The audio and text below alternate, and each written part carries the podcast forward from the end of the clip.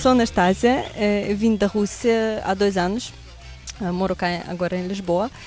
Vim de, de uma cidade pequenina que se chama Petrozavodsk, 400 km de São Petersburgo, mais para o norte.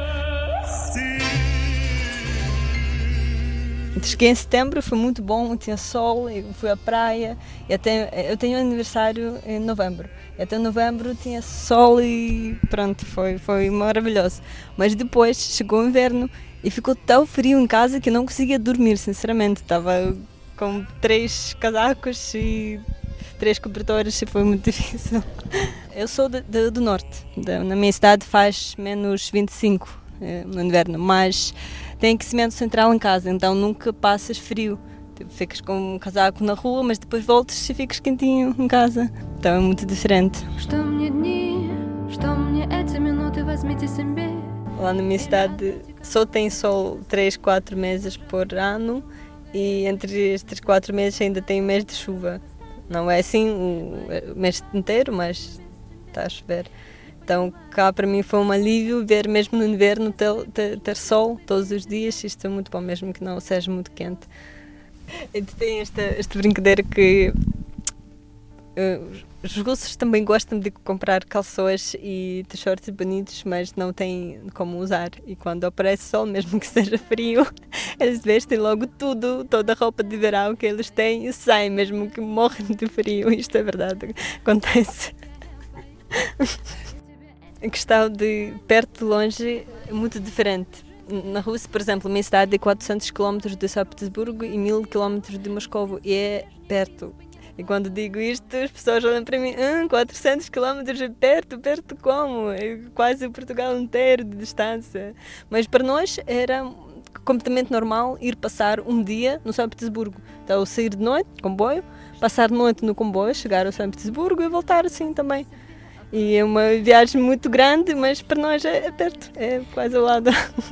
A minha região, que se chama Carelha, tem tamanho de Portugal inteira, mas só tem 500 mil pessoas a viver lá.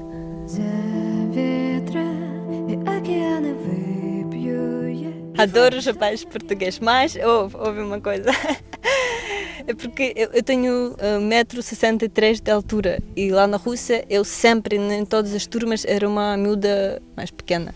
Sempre. Desde escola, secundário, pronto, em todos os sítios. E cá em Portugal eu sou até mais alta do que médio. Isto foi uma mudança incrível porque não estou acostumada das pessoas olharem assim de frente para mim. Era sempre de, de cima para baixo. E os rapazes também, obviamente, estou agora a namorar um rapaz que é da mesma altura que eu. E isto é muito estranho. tem esta questão de disciplina e pontualidade, falam-se muito cá em Portugal e a mim, sinceramente, irritava muito no começo, porque somos acostumados a ter um encontro marcado para 3, então é para chegar às 3, não às 3h15, não 3h30. E aqui 15 minutos de tolerância é uma coisa completamente normal e para nós já não, não é tanto. As mulheres na Rússia preocupam-se muito mais com o visual. Eles saem mesmo a fazer compras de saltos altos, todas maquiadas. Cá também não vi isto. Mulheres usam muito menos maquiagem, por exemplo, e muito menos se preocupam com vestir 100% eh, assim para sair. Não faz muito sentido, né? Ir deitar lixo fora todo maquiada.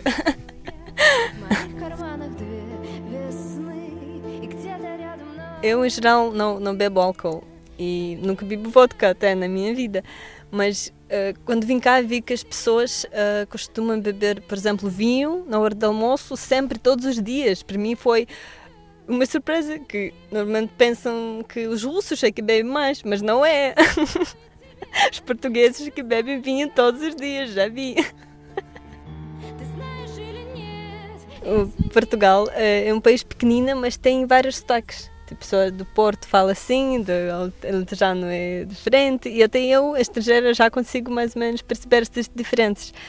Na Rússia, uh, não tem isto. Eu diria que a pessoa de Vladivostok, que é do outro lado do país, fala exatamente com eu. E são as pessoas linguistas que conseguem ouvir as pequeninas diferenças e que conseguem diferenciar.